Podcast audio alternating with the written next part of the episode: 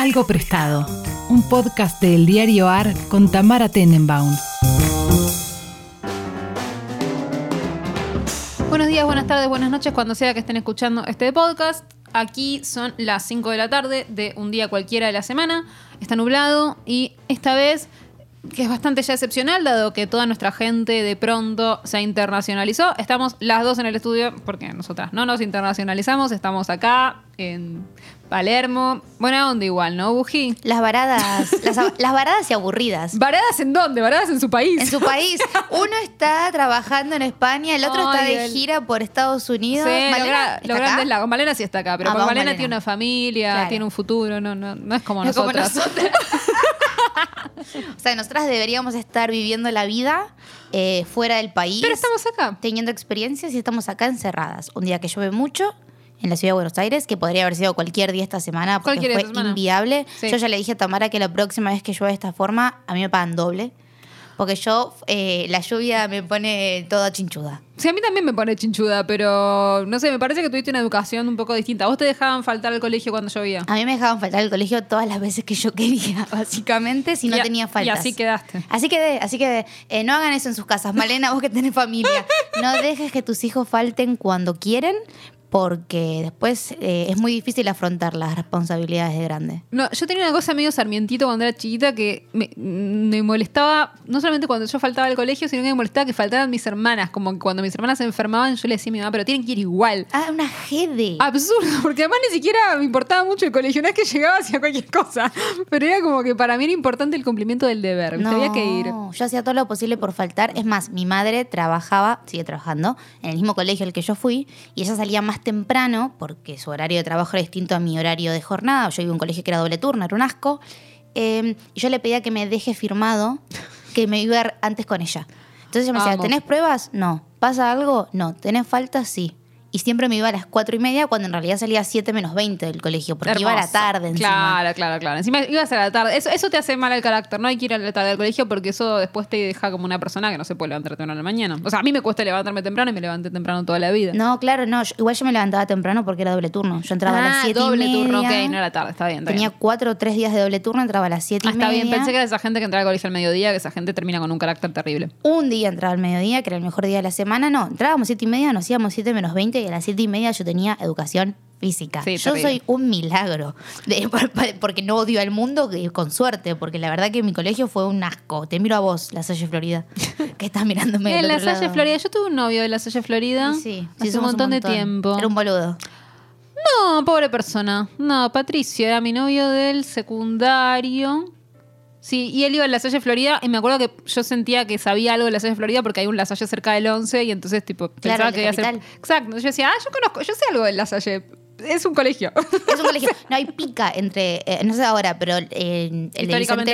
López, que es el de Florida, está el de San Martín también, que también está en provincia, como que mirábamos al del centro como los chetos del centro que tienen un, uni- un uniforme más feo que el nuestro. Mi uniforme era azul pitufo, era un asco. El mío también, yo fui a Ilse. Bueno, por eso. Ah, sos del Ilse. Claro. Claro, yo conozco gente ahora, cuando mis amigos de Capital Federal, que iban todos al Ilse, es como uno medio pro. una- estamos haciendo una reseña de colegios de. Sí, sí, sí, sí, sí. Estamos, es una nota para, para si tienen hijos, están Sí. eligiendo el año que viene, el curso de ingreso. Yo el se lo recomiendo. O sea, no es que la pasé tan bien, ponían apercibimientos por- porque la pollera era muy corta, Y sí. todas las veces. Y después encima entraba siempre en una cadena terrible que era que me ponían apercibimientos por no haber firmado el apercibimiento.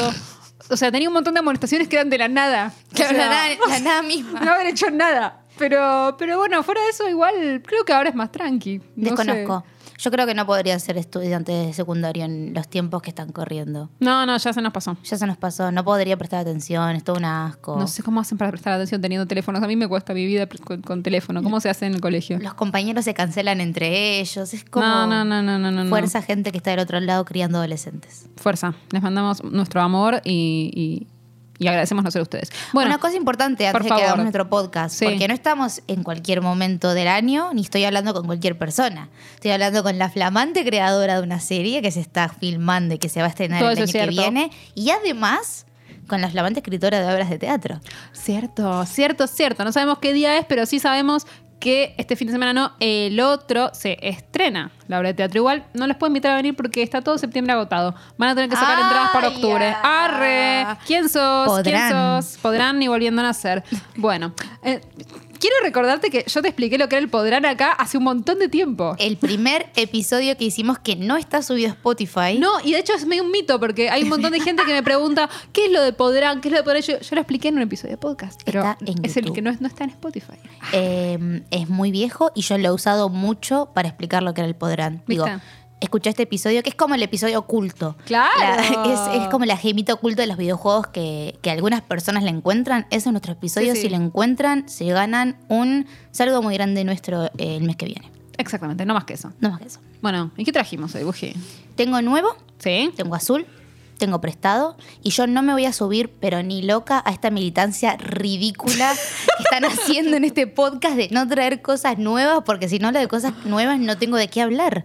Sí, sí, reconozco que es una causa estúpida, pero a las personas que estamos comprometidas en ella nos divierte. Sentimos que es una vanguardia de la estupidez que, que nos sienta bien y sentimos que también es, es, es- es una causa contra la juventud eterna que se está militando en este país y en este planeta en este momento. Eh, no sé, no sé, Buji, qué decirte. No, yo- En realidad es porque no sabemos nada de cosas nuevas y lo único que hacemos es leer libros viejos. Yo no voy a agarrar ese guante, yo lo único que sé son cosas nuevas eh, y plásticas y que se están transformando. En realidad tengo muchas Por cosas eso te tenemos nuevas, acá. A ver, claro. eh, y las vamos a ir cambiando para que alguien caiga en lo prestado y para que alguien caiga en lo azul. Empezá por la categoría Como que siempre. quieras. Tengo dos de leer y una de escuchar. y empezamos por lo nuevo, dale. Lo nuevo, nuevo, nuevo, nuevo, tan nuevo que solamente tiene una edición, es de leer, es un newsletter y lo hace una amiga mía, pero más allá de que sea amiga mía, lo recomiendo de verdad. ¿Quién es? No es solamente recomendar las cosas de los amigos para tirarles una mano, sino No. es realmente bueno. Mi amiga Tefa, Tefa, que ¿cómo se llama? ha llamado Dona Tefa, Dona Tefa. Dona Tefa, Ok. acaba de empezar un newsletter, que a mí el, el formato de newsletter es un formato que me gusta mucho, mucho. Me gusta, me siento especial cuando me llega un mail, aunque sea un mail Sí. que sale de una plataforma de suscripción y que le mandan a todo el mundo.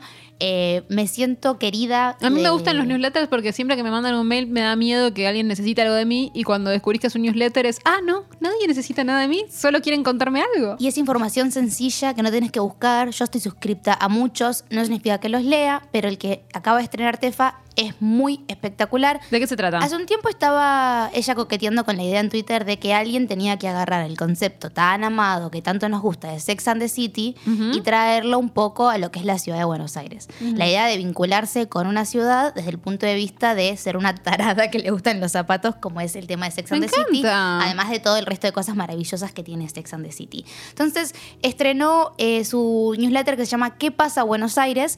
Que el primer capítulo se llama ¿Qué hace una chica como yo en un antro como este?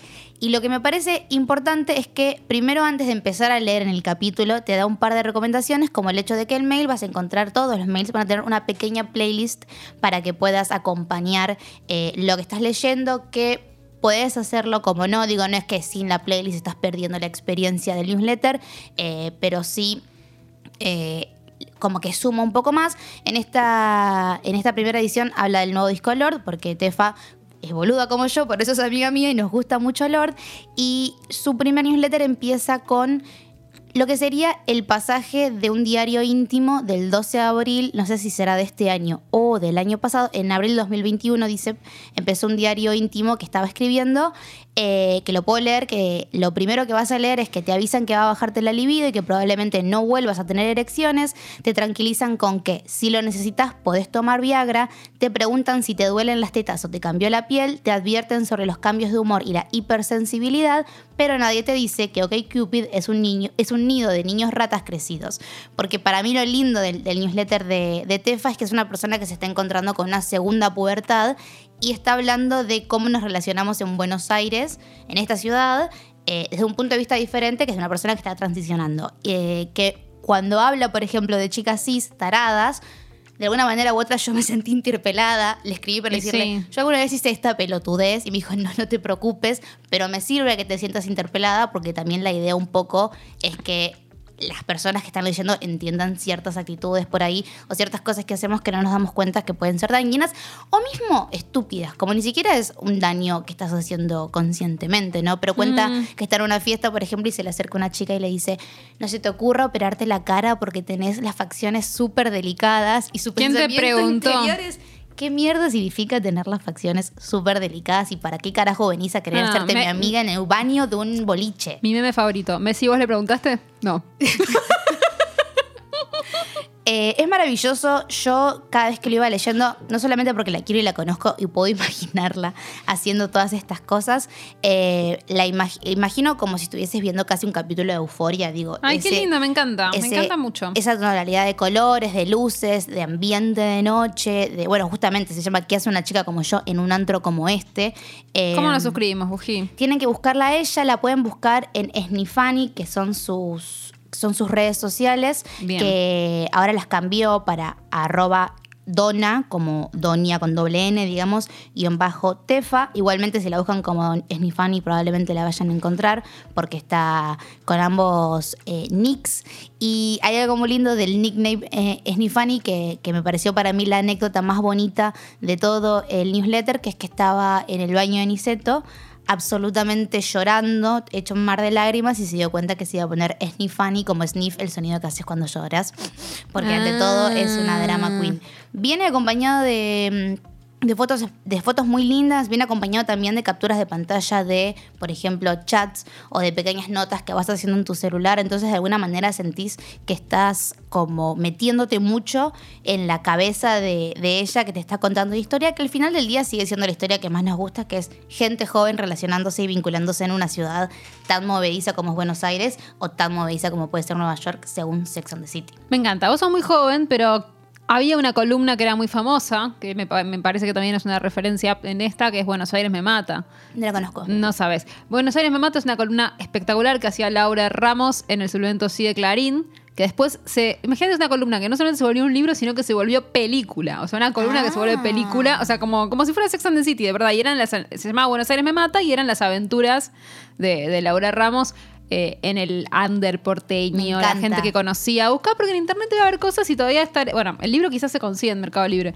Ella es una autora que a mí me encanta, Laura Ramos, pero esto fue como. La columna fue como, como muy, muy espectacular. Y yo creo que esto que me contás me parece que va en la misma línea de aventuras de, de una chica en la ciudad, conociendo a, a su gente, sus monstruos, sus habitantes, ¿no? Un poco por ese lado. ¿Y 100%. tiene recomendaciones también? O sea, me da la playlist y además por ahí me recomienda cosas o es más que nada narrativo. Mira, hasta ahora tiene una sola edición. Claro. Yo la estoy molestando para que en vez de hacer ediciones mensuales, haga ediciones quincenales. Ah, son mensuales, bien. Son mensuales, ah, o por lo menos eh, era el planteo original. La realidad es que va a ir publicando según sienta necesario. También yo no escribo, ¿no? Y no tengo tampoco eh, el deadline de tener que escribir algo semanal como Tamara. Pero me parece que la gente que escribe también y tiene la libertad de poder escribir como quiere, escribe cuando siente que tiene que escupir algo, ¿no? Como escribe en el momento. Si tenés que hacer sí o sí un contenido todo el tiempo, puede ser más complicado, pero Sí. si puedes escribir por la libertad misma de, de plasmar ideas en algún formato, me parece que tenés esa- ese ímpetu de poder decir, bueno, ahora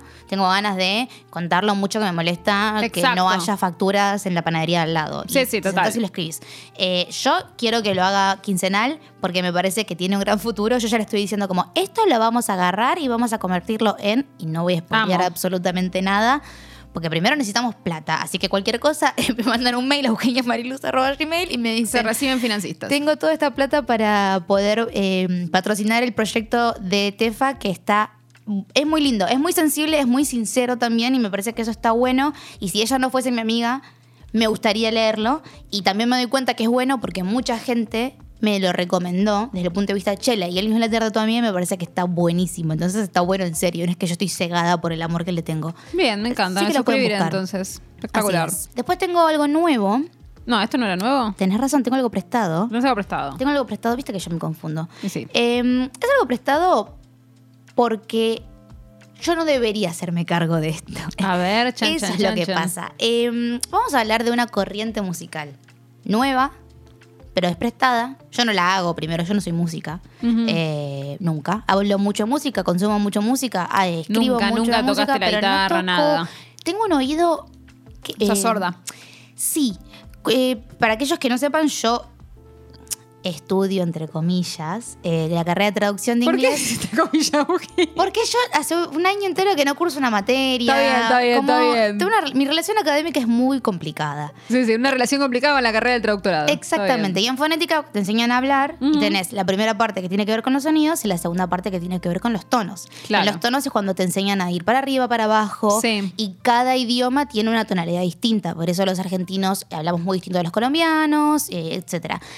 Mi profesor me ha mirado y me ha dicho, no puedo creer lo sorda que sos, que no te das cuenta. Claro, no que detectas estás nada. usando mal absolutamente toda la melodía de las palabras. Me está diciendo que vas Mm. para arriba y vas para abajo y me preocupa porque no entendés la diferencia. O sea, realmente no tengo un oído O sea, se preocupó. para poder crear cosas, ¿entendés? Me dijo, nunca me había pasado. O sea, nunca me había pasado que una persona no distinga Hay eh, gente que las no, no tiene ese sentido. Yo no podría hacer música, no afino nada, pero me gusta mucho consumirla. Bien. Eh, y la semana pasada, o por ahí la anterior, ya salió un disco de remixes de cromática de Lady Gaga. Lady Gaga, Todos sabemos quién le diga. si no sabes quién es Lady Gaga, no sé, viví. Salí, toca el pato. Viví boluda. Está internet, claro. O sea, hace mucho tiempo sabemos quién es Lady Gaga. El año pasado sacó Cromática, que es un disco maravilloso del cual no voy a hablar Yo porque no lo escuché tanto, así lo tendría que escuchar más. no, es maravilloso. Tiene actos, está separado. Claro. Eh, tiene que ver mucho con la historia de Lady Gaga. De, es un disco para bailar llorando, básicamente. Claro, muy conceptual. Porque la las letras son muy tristes y tienen que ver mucho con su consumo de antidepresivos y de cosas que le han pasado, pero la música es... De bailar, claro. Tráeme algo que me lo tomo y bailo. Y lo que hizo con Down of Chromatica, o sea, el amanecer de Chromatica, es hacer un remix eh, de todas las canciones, pero hizo un álbum hiperpop. Y quiero que hablemos del hyperpop o del hiperpop, que es un microgénero o subgénero dentro del pop, que es el género que yo milito eh, muchísimo. Para mí el pop es lo mejor del mundo y el hiperpop es todavía mejor que el pop. claro, a ver, bueno, Si- explique. Si yo te digo hiperpop, ¿qué se te puede ocurrir que es? Que es como pop recargado. Muy bien, es pop maximizado, es maximalista. Claro, lo pop del pop. Lo pop del pop. Y es un subgénero bastante nuevo, según internet. Empezó en 2014, luego en 2018. La Está bien, realidad anda es por que ahí. el primer, el único artículo que yo encontré tratando de explicar qué es este movimiento que se está gestando, lo encontré de febrero de este año. Ok, de claro. 2021. Entonces quizás la etiqueta es muy nueva La también. etiqueta es muy nueva, son etiquetas muy estúpidas también. Digo, nos encanta usarlas, pero son etiquetas que no significan nada al final no, del día. obvio, son cosas que escriben los periodistas para llenar de caracteres. Para llenar de caracteres, para crear playlists en Spotify y para ver eh, po- cómo podemos agrupar a gente que simplemente está experimentando. Pero si queremos definirlo de una manera sencilla, el hiperpop sería lo que es a la estética el camp.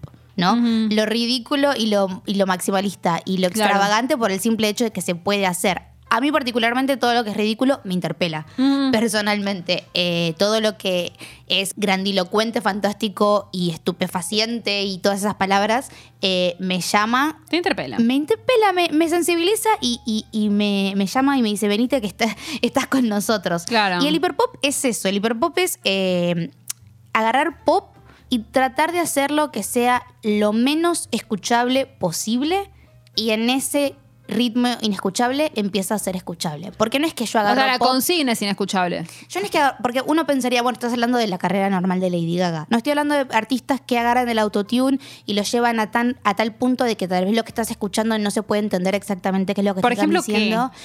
Por ejemplo, ¿qué? Tenemos, eh, voy a decir un montón de nombres y vamos a ver Voy a ver si qué te conozco, suenan. sí. Charlie XCX es una de las eh, representantes del, del hyperpop. No, esta no sé quién es. Charlie XCX es una chica que empezó haciendo pop bastante normal eh, y encontró un nicho de fans muy grande en el hiperpop. Porque el Charlie hiperpop- XCX, ¿cómo se escribe eso? Charlie C-H-A-R-L-I-X-C-X. Buah, ok. Tenés, tenés también a artistas como, no sé, Ash Nico, tenés artistas como Pablo Vitar, tenés artistas Ah, Pablo como Vittar sí quién es. Pablo Vitar, ¿sí quién es? Sí, sí, sí. sí Pablo sí, Vitar, sí. Pablo Vitar, yo no diría que es 100% hiperpop. Ok. Eh, podemos catalogarla, pero su sonido no es hiperpop. Ok.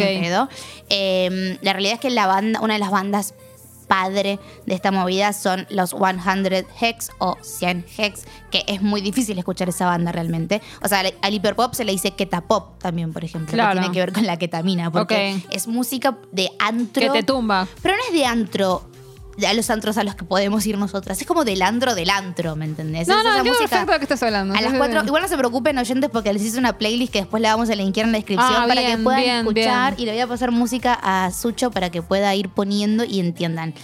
no es música para que vos agarres y digas tipo, ¿qué ganas de escuchar Madonna? Escucho a algo que hace hiperpop porque no, es es esa música que, que- que distinto. estás en un lugar y decís, pero ¿qué es esta música de paleros? Todavía no es tan tarde. Música de paleros, exactamente, pero de paleros que también, y lo traigo también como, como algo prestado porque según todas las cosas que estuve leyendo y según puede- podemos ver en los artistas, muchos de ellos se autoperciben dentro del espectro del paraguas LGBT que tiene que ver con la no conformidad del género. Ok. Entonces hay muchos artistas transexuales eh, o no binarias o gender fluid o travestis o diferentes partes de esas eh, identidades que también tiene que ver un poco con el, con el género de música que hacen. Es como un pop plástico en el sentido de que se puede ir hacia cualquier lado, artificial en el mejor sentido de la palabra. Yo siento que cuando yo era joven esto se le decía bubblegum pop. ¿No es parecido?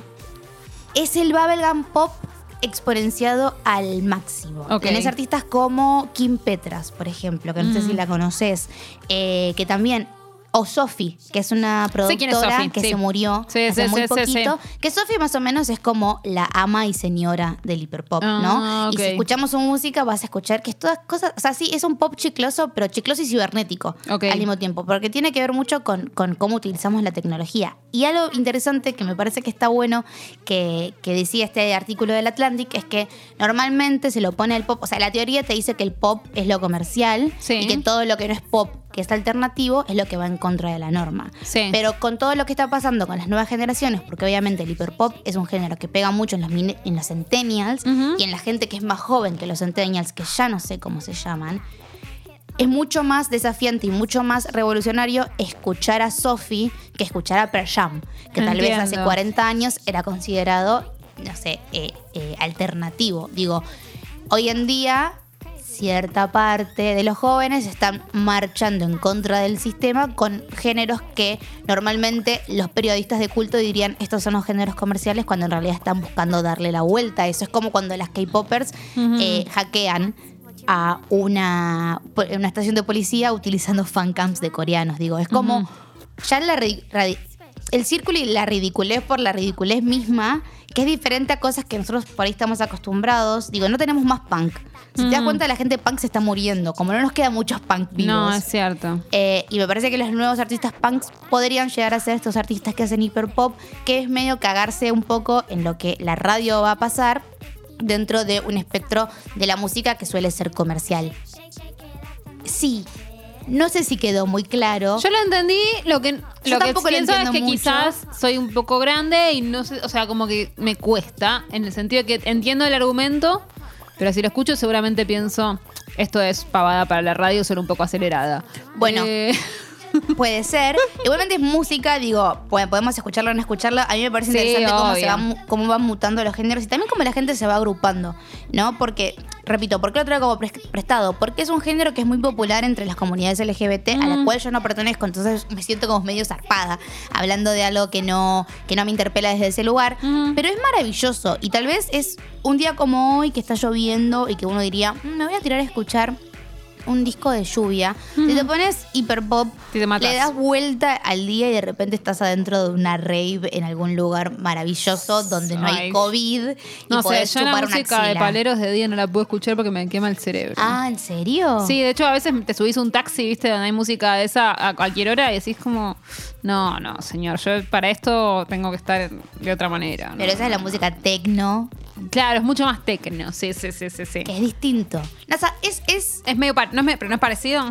¿o no? No. Ok, no, está bien, no voy a es prestar parecido. atención entonces. Me parece que tiene que ver con los BPMs y con cómo, porque Claro. es como tuk tuk tuk tuk tuk y estás ahí Exacto. como ah, claro, esta, no sería tan rítmico, En digamos. algunas partes sí, en algunas partes no. Es tan plástica y tan artificial y tan cibernética y tan cyborg que medio que Claro. puede ser lo que tiene ganas de ser y está bien. Claro, quizás mete más pedal, menos, menos, menos de eso. Arma Ok. una playlist para que puedan Dale, escucharlo. Eh, escuchen el nuevo disco de Lady Gaga. Bien. Eh, no voy a hablar explícitamente del disco de Lady Gaga porque ya lo he hecho, pero sí le, que abran sus oídos, gente que está del otro lado, a géneros nuevos de música que están surgiendo, que tampoco sabemos cuánto van a durar igual. Obvio, si son, son, estas cosas, que- efímeras, viste, como bueno, de repente hace un par de años estaba muy de moda el bedroom pop y ahora ya no está Ya nadie sabe qué es. Sí, sí, Exactamente. tal cual. Ya podés sumarte a los podcasts de El Diario AR para informarte y entretenerte en todas las plataformas como lo hacemos en nuestra web. Somos un diario nuevo y queremos ser el mejor para vos. Nos podés leer en eldiarioar.com o seguirnos en Twitter en arroba eldiarioar. Muy bien, Buji. Y me dijiste que tenías algo azul también. Tengo algo azul, traje un libro. A verlo. Eh, traje un Ahí lo libro estoy viendo. de un escritor chileno. Y lo traje. Veo físicamente, vintage.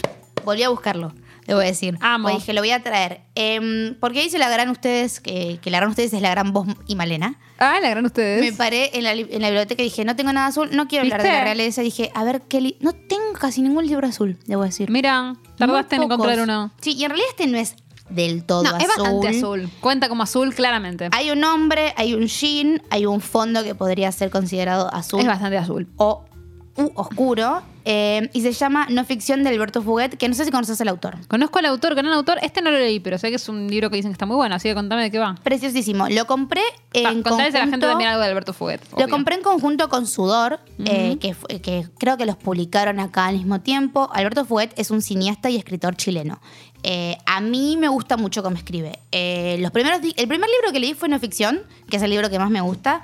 Eh, leí después Mala Onda, que vendría a ser como el guardián entre el centeno li- el latinoamericano, que tiene que ver con un chico que vive en la época del plebiscito de Pinochet y es muy cheto y le pasan cosas como le pasan a Holden Caulfield Claro. en el Guardián entre Centeno, solamente que en Santiago y no en Nueva York, eh, que es muy distinto a Sudor y es muy distinto a No Ficción. Sudor y No Ficción son libros que pueden tranquilamente charlar entre sí. Y ahora que lo pienso, Sudor tiene una tapa azul y no me di cuenta. Eh, Sudor, Para dentro de dos meses cuando nadie se acuerda. Sudor es eh, una obra muy grande, muy larga de un escritor, en realidad un editor, que conoce al hijo de un escritor muy conocido eh, y tienen una fer y pasan cosas en Santiago. En algunos momentos se pone muy pesado, en otros momentos no. No ficción, en cambio, es un libro de una persona que es Alberto Fuguet. Claro. que si bien no lo dijo explícitamente, es Alberto Fuguet, que se va a reencontrar con un vínculo, que es un varón, después de no haber hablado por un montón de años. Y los pasajes de la, de la novela, o de la novelita, o de la novel, porque es cortita, no tienen ningún tipo de mm, recurso narrativo de contar lo que está pasando, sino que es un diálogo eterno. Es un diálogo eterno entre Todo esta diálogo. persona que está yendo a visitar a esta otra persona y se están diciendo absolutamente todo lo que no se dijeron durante los años que mantuvieron O la sea, relación. es un diálogo solamente entre estas dos personas. Sí, es un diálogo de dos personas que se están pasando factura, básicamente, después de haberse, de haber cortado una relación que no sé cómo te sentís con respecto a los spoilers, pero yo lo voy a decir. eh, no es que alguna vez se hayan intimado. Claro, claro, claro. Es una relación para mí más bella porque es esa relación constante de coqueteo y de sentimientos sin siquiera haberse tal vez dado un beso. o No, pero lo que me pregunto o me interesa es por qué tienen tantas facturas para pasarse ni siquiera cogieron. Curioso. Porque hay como un. Porque, me, porque hay también una idea de darse cuenta de tu sexualidad y de lo que te está pasando con la Mm, otra persona y de un montón de sentimientos que se encuentran como casi a punto de salir de la profundidad, pero todavía no lo hacen, pero personas que pasan y te marcan y personas de las que te enamoras y sabes que la otra persona o se enamora de vos o sabe que vos estás enamorado de él y utiliza ese recurso para entablar una relación extraña. Es un, es un libro de pasarse facturas. Yo lo leí después de separarme con un- de un novio y dije, claro, este libro es maravilloso. Eh, por ahí si lo leo ahora de vuelta, que estoy mucho más tranquila, digo, che, no es tan maravilloso como yo no, creía. no creo. Pero con todas las personas con las que hablo de este libro siempre me dicen, eh, no, ese libro es maravilloso. Excepto una persona que no le gustó, eh, que te, te hablo a vos, Abril. Te debería haber gustado. Te debería dar vergüenza, Te, Alice. te debería Un haber gustado. Eh, pero básicamente, o sea, si están separándose de alguien, vayan a buscar no ficción. Porque también es como una buena catarsis de un montón de cosas que no le vas a decir a la otra persona y las estás leyendo interpelada por una persona que no conoces. Eh, por ahí les, les, los anima a ir y decirle todas esas cosas horribles a la otra persona. Y son, no, son, no son solo cosas horribles. Hay momentos de pelea, hay momentos de tipo, yo te amé muchísimo, hay momentos de ternura, hay momentos de reconciliación. Está escrito por un escritor chileno, así que hay mucho weón dando vueltas. eh, que por ahí, si nunca leyeron a un escritor chileno, puede ser un poco difícil al Veo que tenés muchos pasajes resaltados. Yo resalto los libros. Sí, sí, me parece bien. Eh, todos los libros, por eso no los presto tampoco. Porque si yo presto un libro, te estoy dando a entender como Cosas. un, pedazo de mi vida. Claro, claro, claro, Eh, claro. Y te tengo que conocer mucho. Lo que hacía antes, no lo hago más porque los libros están caros, es que si te quería recomendar un libro, te lo compraba y te lo Claro, regalaba. claro, claro. Eh, si te voy a prestar un libro, te tengo que conocer lo suficiente como para que no me dé vergüenza Claro, que estés leyendo lo que subrayé en ese momento. claro. Eh, por ejemplo, acá tengo uno de subrayado en la página 91 que dice más muso que puto, lamentablemente. Mm. Para odiarme tanto, puta que te he inspirado, he sido tu puto muso. Es, es un buen libro, es me lindo. gusta, lo voy a leer. Aparte me copa eso de que sea todo diálogo, como una obra de teatro. A mí me gusta mucho leer teatro también. Entonces, eh, me gusta mucho el, el dinamismo que se encuentra en cuando solamente estamos hablando Claro. de, de diálogos. Me gusta mucho Tennessee Williams, me gusta mucho Arthur Miller. Tampoco soy una persona que digo, oh, he leído mucho teatro. Porque no es un género Pero te gusta. al que entramos de forma tan sencilla. No, para nada. Eh, pero por ahí sí leen Alberto Fuguet. Primero, Alberto Fuguet a mí me gusta mucho. Es literatura queer en, en Latinoamérica, que también es interesante porque este libro yo lo leí hace como cuatro, cinco años, donde no había, o por lo menos yo no tenía en ese momento, tanto acceso a tal vez literatura queer en, nuestro continente.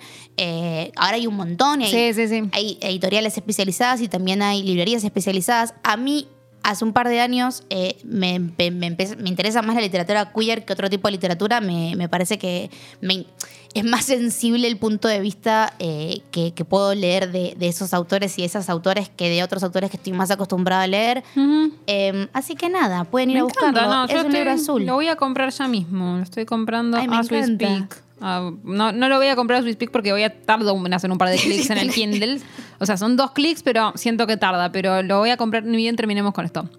Bueno, yo traje algo viejo que además es algo en realidad medio clandestino. Yo porque, tengo. mm, bueno, es un libro que vos lo tenés. Sí, lo tengo. Bueno, es un libro hermosísimo, pero que ya no se puede conseguir más. No. Es un libro de Liliana Viola que se llama Migré.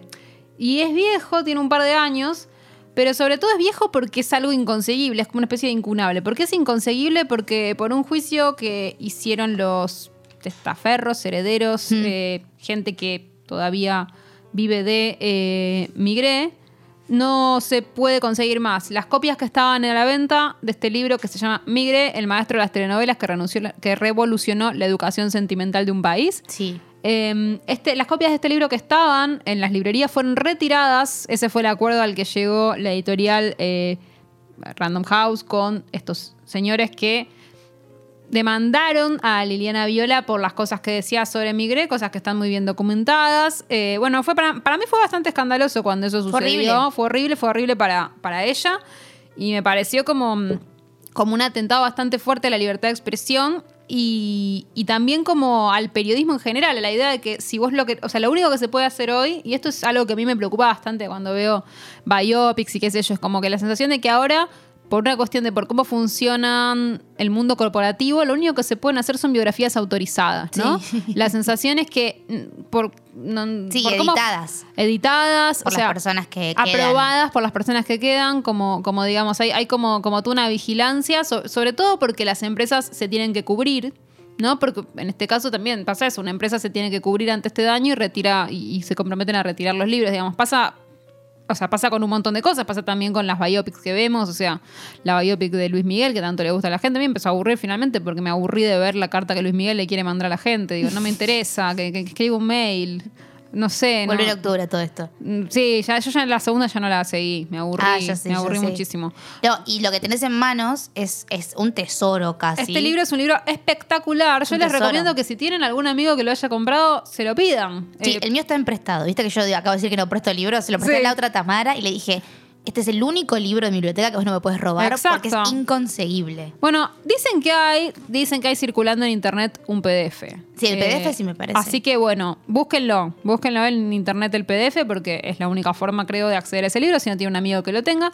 Y es un librazo, básicamente es una, es mucho más que una biografía de Migré, digamos, porque lo que hace en realidad es seguir la vida de Migré, sobre todo en relación a su obra. lo, que, lo que aparece sobre todo es la obra de Migré, no tanto no tanto su vida personal, privada, que de hecho es lo que supuestamente reclaman los, los herederos, eh, aunque aparecen cosas, por supuesto, en relación con eso, que para mí son las menos importantes, sino que lo más interesante es cómo Liliana Viola reconstruye las grandes telenovelas que, que- que hizo Migre, que si no lo saben, son bueno, algunas de las más famosas, son Piel Naranja, eh, Rolando Rivas Taxista, em, ¿cuál otra es así muy, muy famosa?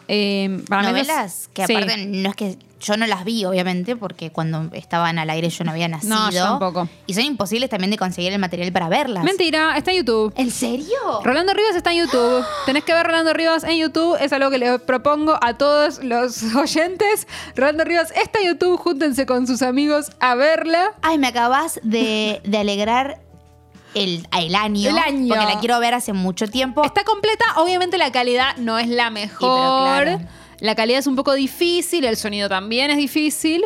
Pero Rolando Rivas se puede ver Está enterita completa. en YouTube. Así que yo se las recomiendo porque yo la vi en YouTube. La subió Rubén Emilio Sánchez Allegrini. Si hay gente joven como yo que está escuchando Migré, eh, está escuchando el podcast y no sabe quién es Migré, en sus telenovelas se popularizó una canción que conocemos todos, que es la de Hay una lágrima sobre el teléfono, por lágrimas en el teléfono. Eh, después, bueno, Pobre Diabla fue también una telenovela muy famosa de, de él, creo, si no me equivoco.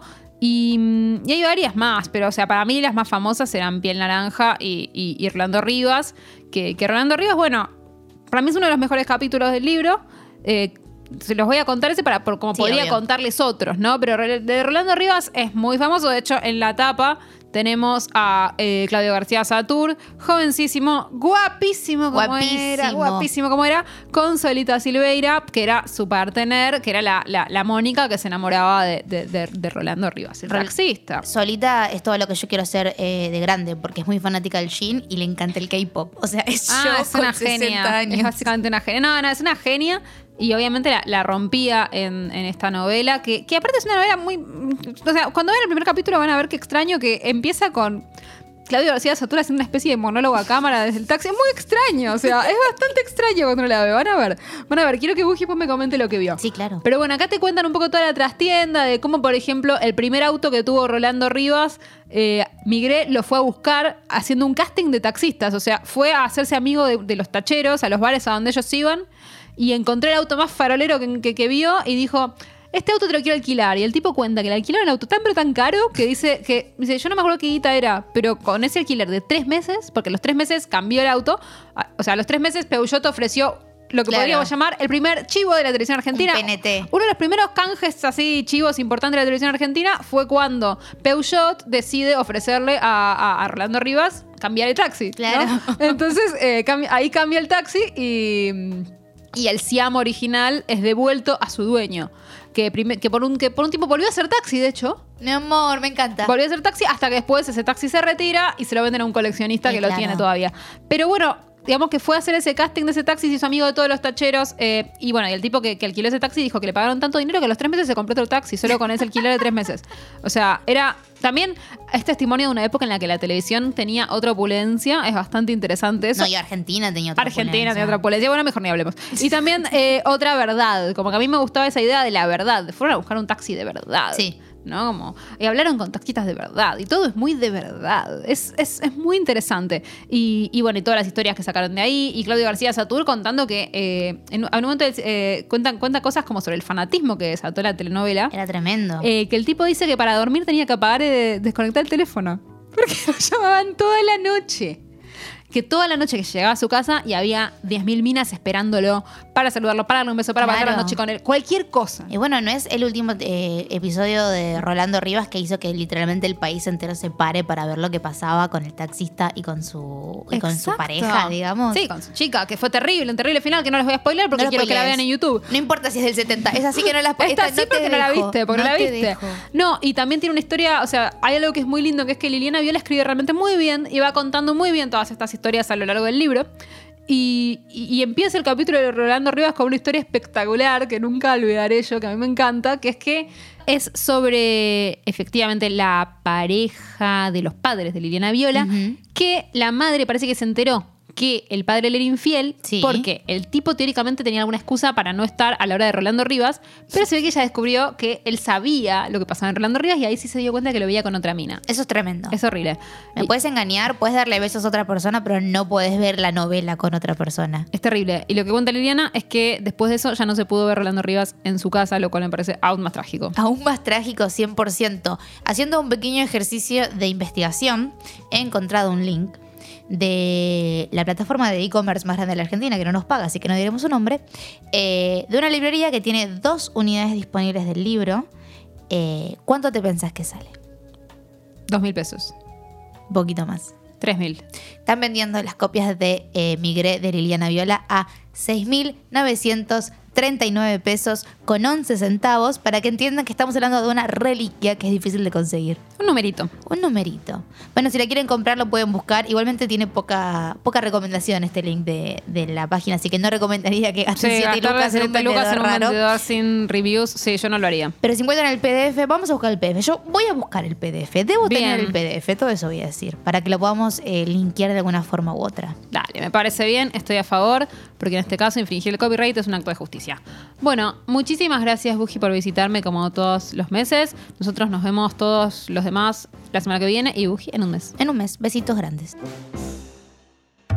Fue un podcast de eldiarioar.com. Encontranos en Twitter y Facebook como El Diario AR.